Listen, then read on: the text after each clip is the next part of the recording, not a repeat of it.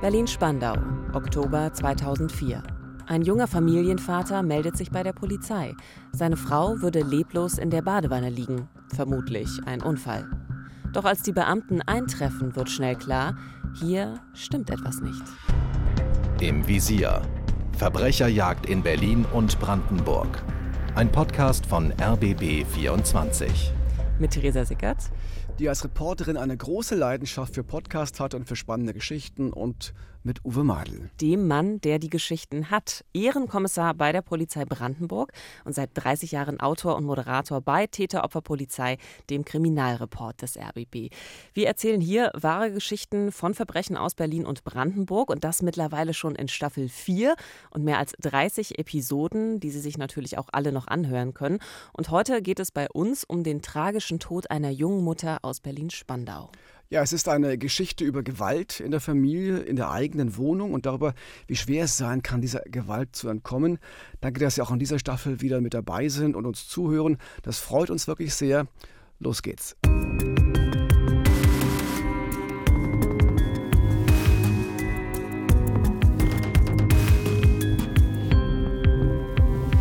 Berlin-Spandau, es ist ein Samstagabend im Oktober 2004. Die junge Mutter Ramona hat sich mit ihrer Cousine verabredet. Sie will endlich mal raus, reden, fröhlich sein. Mit Mohammed, ihrem Lebensgefährten und Vater der Kinder, gibt es häufiger Streit. Auch an diesem Abend ist er dagegen, dass die 22-jährige Ramona ausgeht. Demonstrativ trinkt er Alkohol, um zu zeigen, dass er in diesem Zustand unmöglich die Kinder betreuen kann. Kinder sind seiner Meinung nach sowieso Frauensache. Aber an diesem Abend gibt Ramona nicht klein bei. Die Nachbarn hören, dass die beiden sich streiten. Es geht heftig zu, vielleicht handgreiflich. Am nächsten Morgen geht ein Anruf bei der Polizei ein. Eine junge Frau sei tot von ihrem Lebensgefährten aufgefunden worden, vollständig angezogen in der Badewanne. Es ist Ramona.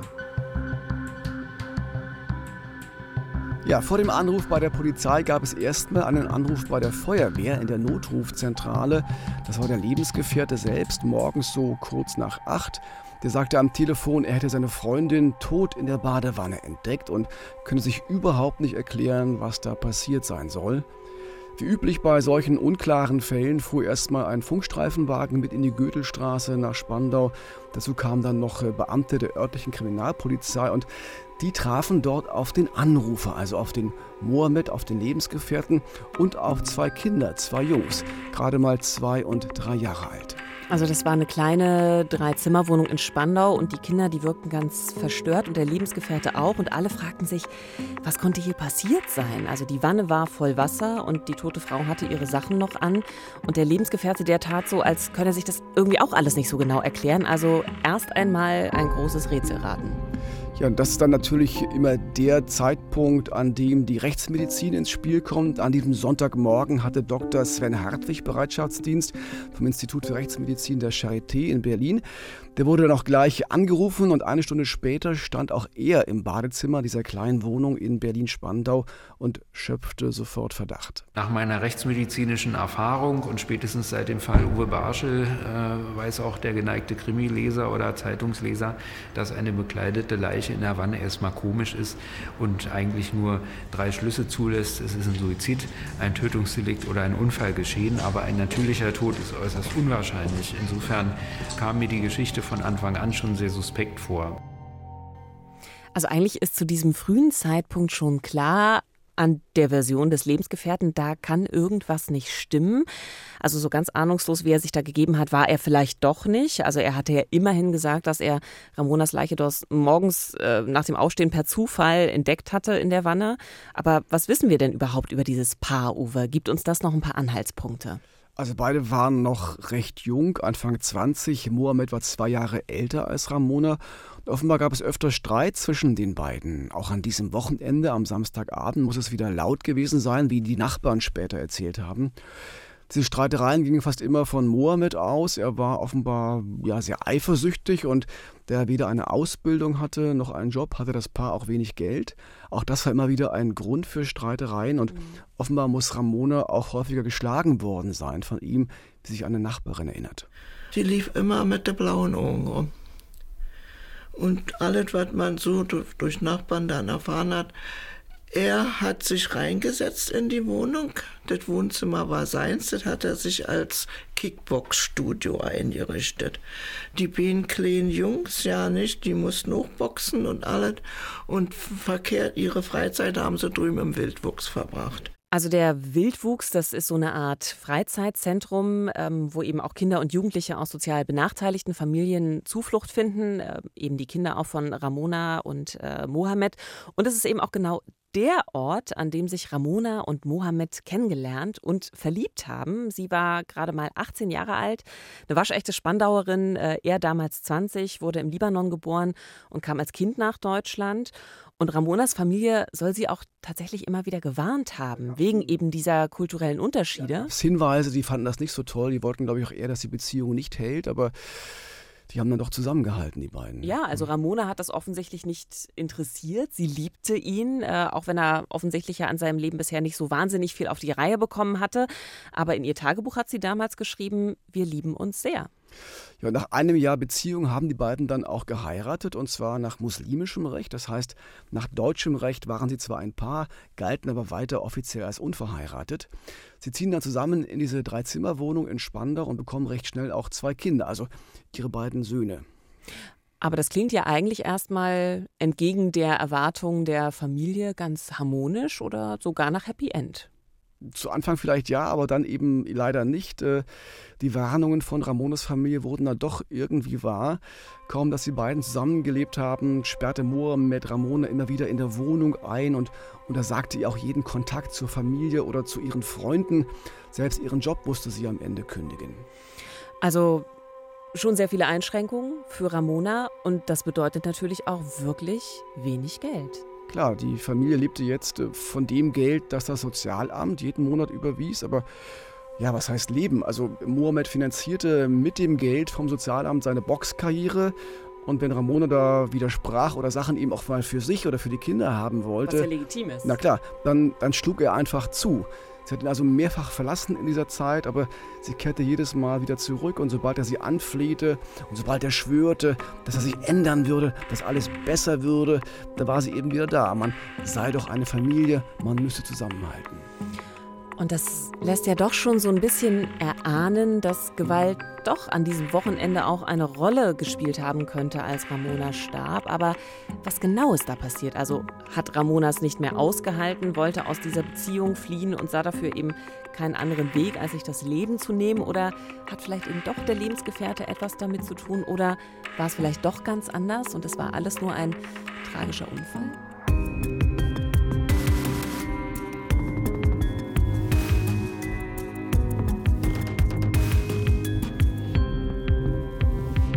Noch ist unklar, wie Ramona ums Leben kam. Der Rechtsmediziner Sven Hartwig und seine Kollegen müssen nun die Todesursache herausfinden. Und dazu muss die Leiche der jungen Mutter erst einmal aus der Badewanne gehoben werden. Und dabei fällt Sven Hartwig gleich etwas Verdächtiges auf, Uwe. Ja, der Rechtsmediziner, der entdeckt, und das klingt jetzt so ein bisschen merkwürdig, dass da noch eine Bürste im Haar von Ramona steckte, also eine Haarbürste. Außerdem entdeckte er Würgemale und Verletzungen der Haut direkt an Ramonas Hals. Das passt jetzt weder zu einem Suizid noch zu einem Unfall. Das stimmt, äh, für den Rechtsmediziner deuten alle Spuren jetzt auf ein Tötungsverbrechen hin. Mittlerweile ist es Mittag geworden in der kleinen Wohnung in Spandau und etwa gegen 13 Uhr, also fünf Stunden nach dem Anruf des Lebensgefährten bei der Polizei, wird nun noch die diensthabende Mordkommission informiert. In diesem Fall war es die achte Mordkommission und so übernimmt Martin Niemann die weiteren Ermittlungen und auch er fährt nach Spandau. Was ich bis heute nicht vergessen habe, ist, dass äh, in einem der Zimmer äh, so ein kleiner Punching-Ball für Kleinstkinder aufgebaut war.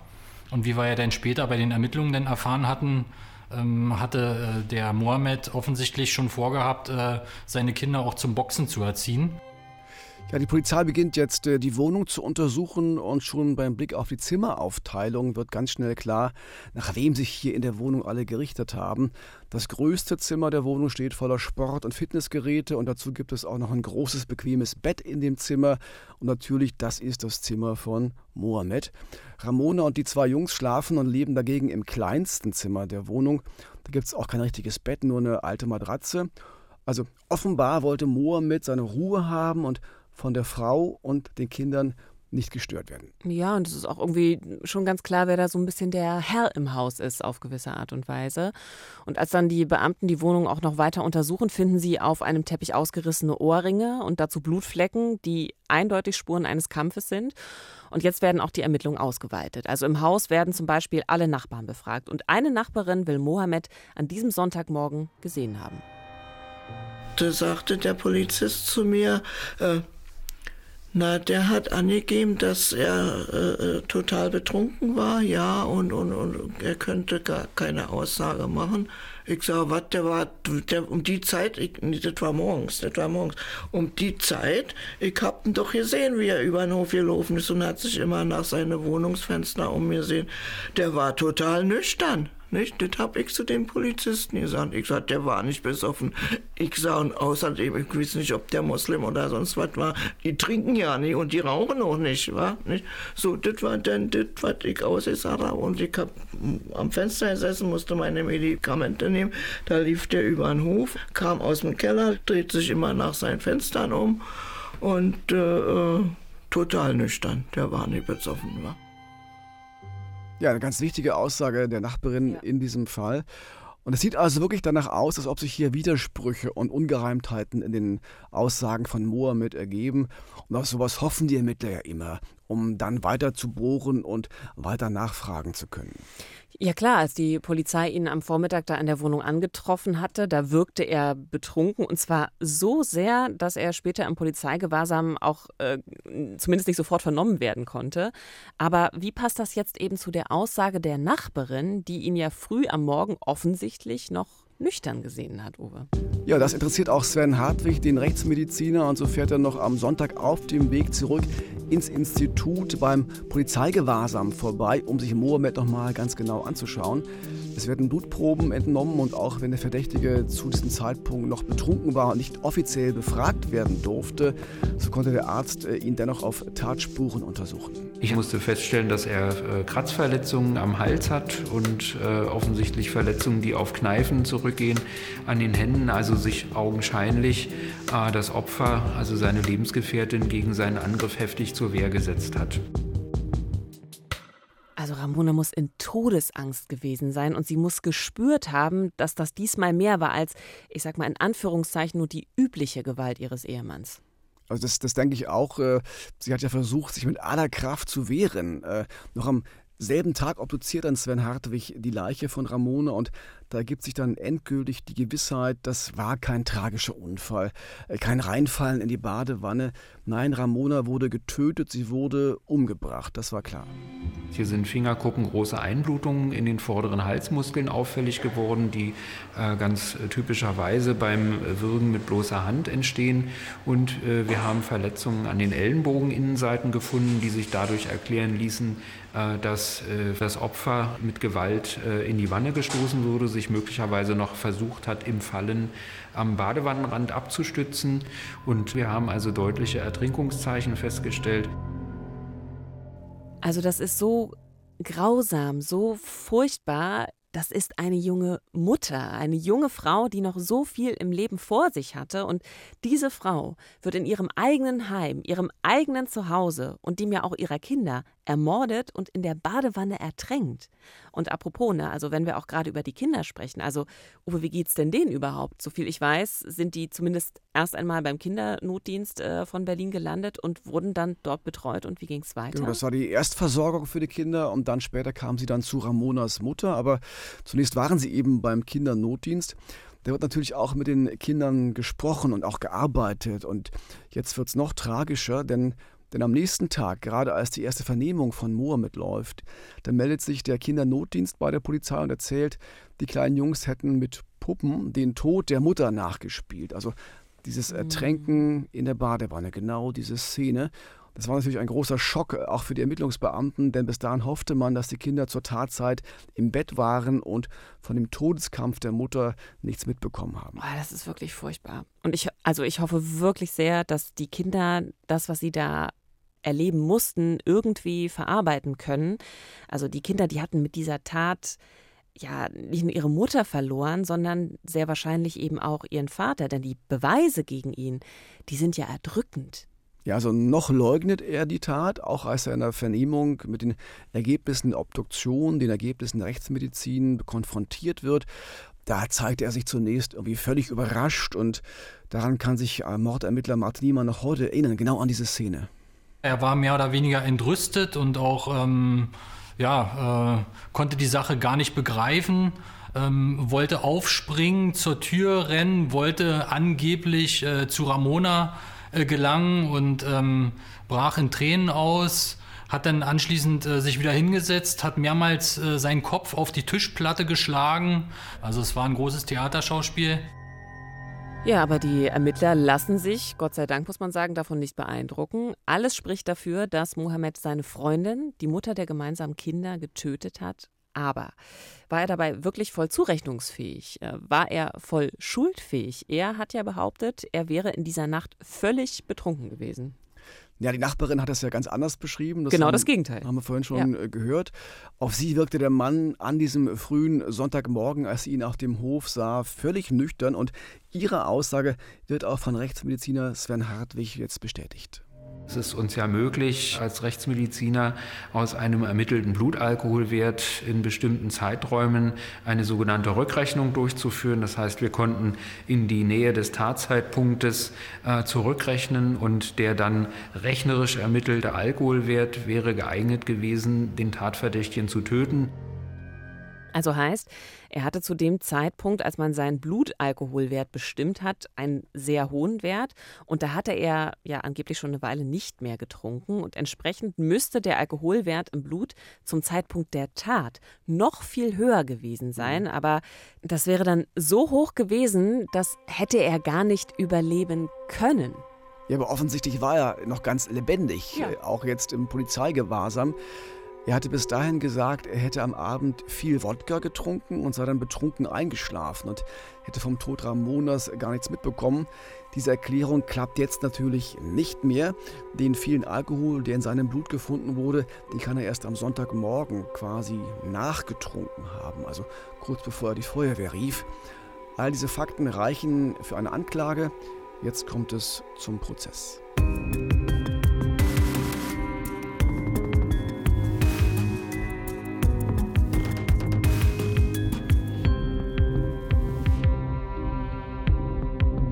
Mohammed muss sich vor Gericht für den Tod seiner Freundin und Mutter der gemeinsamen Kinder verantworten und Mohammed bestreitet die Tat. Wie sieht seine Version aus, Uwe? Also er gibt zu, dass es Streit gab. Er wollte nicht, dass sich Ramona an diesem Abend mit der Cousine trifft. Sie sollte lieber sich um die Kinder kümmern. Das sei ja wohl Frauensache, also ihr Ding. Äh, als sie dann im Bad war und sich die Haare kämmte, um sich fertig zu machen, da habe er sie ein bisschen gewürgt. Was ist also, das auch für eine Aussage? Ein ja, bisschen gewürgt. Er wollte sie irgendwie abhalten, davon zu gehen. Und weil die Kinder dann aber laut geschrien haben, da hat er von Romona abgelassen und äh, doch die Kinder ins Bett gebracht. Und da er zu dem Zeitpunkt schon viel Wodka getrunken hatte, da sei er dann einfach eingeschlafen. Da stellt sich aber mir zumindest immer noch die Frage, wie ist denn Ramona in der Badewanne gelandet? Ja, dafür hat er vor Gericht dann auch keine Erklärung. Er hatte vor dem Streit, so erzählt er es, äh, noch Wasser in die Badewanne eingelassen zum Baden für die Kinder. Aber dazu sei es ja eben nicht gekommen, weil er die Kinder nach der Attacke auf Ramona ohne Baden ins Bett gebracht hatte. Ramona hätte sich dann irgendwie auf den Wannenrand gesetzt, aber was dann genau passiert sei, das könne er überhaupt nicht sagen. Er war ja bei den Kindern und ist dann eben auch Wodka trunken eingeschlafen. Also das Gericht glaubt diese Version von Mohammed nicht. In der Wanne war nämlich viel zu viel Wasser, um dort gefahrlos ein Kleinkind überhaupt nur hineinzusetzen. Ähm, und dann gab es ja auch diese eindeutigen Abwehrspuren von Ramona. Das heißt, Mohammed muss Ramona so lange ins Wasser, in diese randvoll gefüllte Badewanne gedrückt haben, bis sie starb. Und das Gericht entscheidet, das war Mord. Mord aus niederen Beweggründen und das Urteil deshalb lebenslang. Ja, das war insofern ein bemerkenswertes Urteil, damals im Juni 2005, weil die Staatsanwaltschaft selbst nur eine Verurteilung wegen Totschlags beantragt hatte und äh, dabei für 13 Jahre Haft plädierte. Das Gericht aber sagte, nein, das war keine Tat nur aus Wut, Eifersucht oder aus tiefer Verzweiflung. Äh, Im Gegenteil, der Angeklagte hat absolut rücksichtslos und aus egoistischen Machtansprüchen heraus gehandelt. Und daraus ergibt sich dann das Mordmerkmal niederer Beweggrund und deshalb eben lebenslang. Der Verteidigung äh, von Mohammed war das zu hart und sie hat dann auch nach dem Urteil Revision eingelegt. Ein Jahr später, im Jahr 2006, hebt der Bundesgerichtshof die Entscheidung auch tatsächlich auf. Das Verbrechen, die Anklage gegen Mohammed muss noch einmal neu verhandelt werden. Und zwar jetzt von einer anderen Kammer des Landgerichts in Berlin. Und dieser Prozess endet dann im März 2007. Diesmal gab es kein lebenslang wegen Mordes, sondern nur noch zehn Jahre Gefängnis wegen Totschlags, also eine geringere Strafe, also noch weniger, als der Staatsanwalt damals im ersten Verfahren 2005 beantragt hatte. Mohammed ist jetzt also längst wieder in Freiheit. Damals, 2007, war das Urteil der vorläufige Endpunkt eines verpfuschten Lebens, denn Mohammed war für die Justiz schon lange vor dem Totschlag kein Unbekannter mehr. Körperverletzung, Raub und Diebstahlsdelikte. Immer wieder wurde er zum Täter. Dabei gab es aber gerade für ihn eine ganze Reihe von Hilfsangeboten, wie uns Mordermittler Martin Niemann erzählt. Mohammed war ja ähm, in einem Jugendheim aufgewachsen, weil äh, die alleinerziehende Mutter äh, auch mit der Erziehung ähm, von ihm überfordert gewesen ist. Und als er dann als Jugendlicher mehrmals straffällig geworden ist, hat ihm das Jugendamt einen zweijährigen Aufenthalt in Spanien finanziert, damit er auf andere Gedanken kommt und möglicherweise eben auch die äh, schönen Dinge des Lebens mal kennenlernt. Und äh, als er dann zurückgekommen war, nach zwei Jahren, äh, hat man ihm dann auch äh, eine betreute Wohnung zur Verfügung gestellt. Also man hat so grundsätzlich als Ermittler den, ähm, ja, es hat den Anschein gehabt, als ob ihm alle Möglichkeiten auf dem Tablett serviert wurden und er die aber trotzdem irgendwie nicht annehmen konnte. Ja, wenn man letzten Endes die Tat äh, sich vor Augen führt. Also für mich ist es auch immer wieder erschreckend zu sehen, dass manche Menschen so auf die schiefe Bahn geraten, dass die Gewalt dann irgendwann so eskaliert wie in diesem Fall, also so sehr, dass ein Mensch dabei sein Leben verliert, eine junge Frau, eine Mutter. Und das trotz all der Angebote, die er ja hatte in seinem Leben bis dahin, ist es ja nicht so, dass sich niemand gekümmert hätte um ja. ihn und sein Aggressionspotenzial. Und offenbar ist es auch nicht gelungen, ihn aus seinen ja völlig überholten Moral- und Rollenvorstellungen herauszuholen sein Frauen- und Männerbild ist schon unglaublich. Äh, also Ramona war so etwas wie eine Leibeigene für ihn. Sie sollte zu Hause bleiben, allein für die Kinder sorgen und sich ihm und seinen Vorstellungen komplett unterordnen. Ja, auch in diesem Kämmerchen hausen mit den Kindern zusammen, während er dort ne, viel Platz in der Wohnung hatte. Und gleichzeitig war da wahrscheinlich auch eine ganze Menge Frust. Äh, also darüber auch, dass er selbst nicht so recht imstande war, für Geld zu sorgen, für seine Familie zu sorgen. Und dann eben Ramona, die sich äh, immer ja nicht so fügte, wie er das eben wollte, sondern ja auch immer wieder aufbegehrte, ne? bis er eben wieder zuschlug.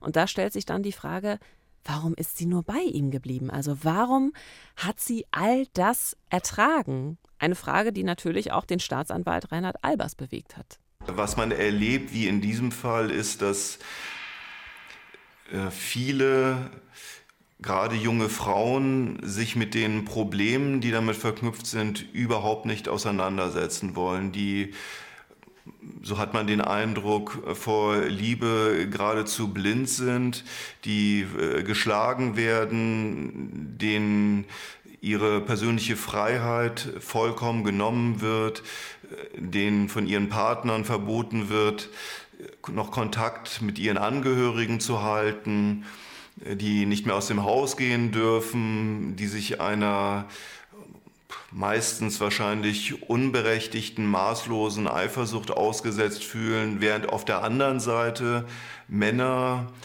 sich alles herausnehmen. Ja, genau so hat sich ja auch Mohammed verhalten. Das ist leider typisch für solche Fälle von häuslicher Gewalt. Da sind selbst simple Kategorien wie Anstand oder auch Respekt gegenüber der Partnerin völlige Fremdwörter. Und auch Ramona wurde immer wieder gedemütigt, wir haben es erzählt, und verletzt. Und Mohammed soll sogar mehrfach angekündigt haben, sie umzubringen. Aber Ramona blieb eben am Ende bei ihm. Und immer wieder erlebt man ja diese Form der Gewaltspirale. Also es beginnt mit in Anführungszeichen harmlosen Beleidigungen oder auch kleineren Handgreiflichkeiten. Und dann wird es eben immer schlimmer. Und manche Frauen entwickeln in dieser Zeit sogar sowas wie ein Stockholm-Syndrom. Also wie man das eigentlich bei Geiseln beobachten kann, ja. Um zu überleben, passen sie sich äh, total dem Gewalttäter an, weil die, die Opfer eben glauben, dass sie das müssten, weil es keinen anderen Ausweg für sie geben kann, als sich anzupassen. Und vielleicht hat eben auch Ramona geglaubt, dass äh, er nicht bis zum Äußersten gehen würde. Und sie hat einfach bis zum Schluss das Gute in ihm sehen wollen. Ja, in diesem Fall ein Irrtum, ein, ein tödlicher Irrtum. Deshalb kann man allen Frauen, die in einer ähnlichen Lage sind, nur raten, sich möglichst frühzeitig Hilfe zu holen. Da gibt es ja mittlerweile viele gute Betreuungsangebote, viele gute Beratungsangebote, um eben rechtzeitig Gefahren zu erkennen, rechtzeitig auch Grenzen zu setzen und so Schlimmeres zu verhindern. Keine Frau und natürlich auch kein Mann müssen in einer Partnerschaft Gewalt ertragen, egal ob physisch oder psychisch. Und niemand darf sich einreden lassen, er hätte vielleicht eine Mitschuld an der Gewalt. Die Verantwortung trägt allein der Täter, so wie in dem Fall heute.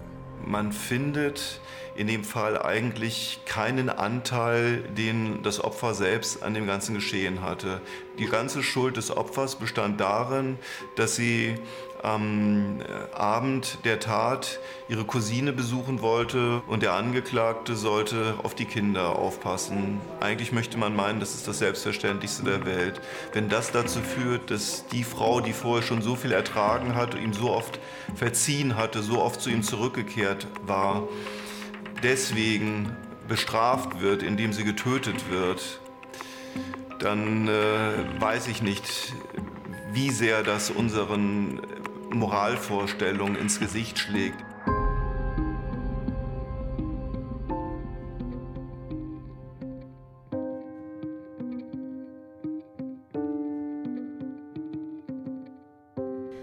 Vielen Dank fürs Zuhören. Wir wissen schon, was Sie in zwei Wochen bei uns erwartet, denn da geht es um den mysteriösen Mord an einem Arzt in Berlin, quasi eine Hinrichtung vor der eigenen Praxis. Wem kam er da in die Quere? Wir sind im Visier, Verbrecherjagd in Berlin und Brandenburg und alle Folgen unseres Podcasts finden Sie in der ARD Audiothek oder unter rbb24.de slash im Visier oder auch als Videoformat bei YouTube. Wenn es Ihnen gefallen hat, dann freuen wir uns auch über eine gute Bewertung und ich hoffe, Sie können heute Nacht trotzdem gut schlafen. Ja, das hoffe ich ebenfalls. Wissenschaftler sagen ja, das Böse ist vor allem die Abwesenheit von Empathie. Das haben wir heute auch wieder erlebt. Also egal, was Sie noch tun, Seien Sie empathisch, das Leben ist zu kurz, um böse zu sein.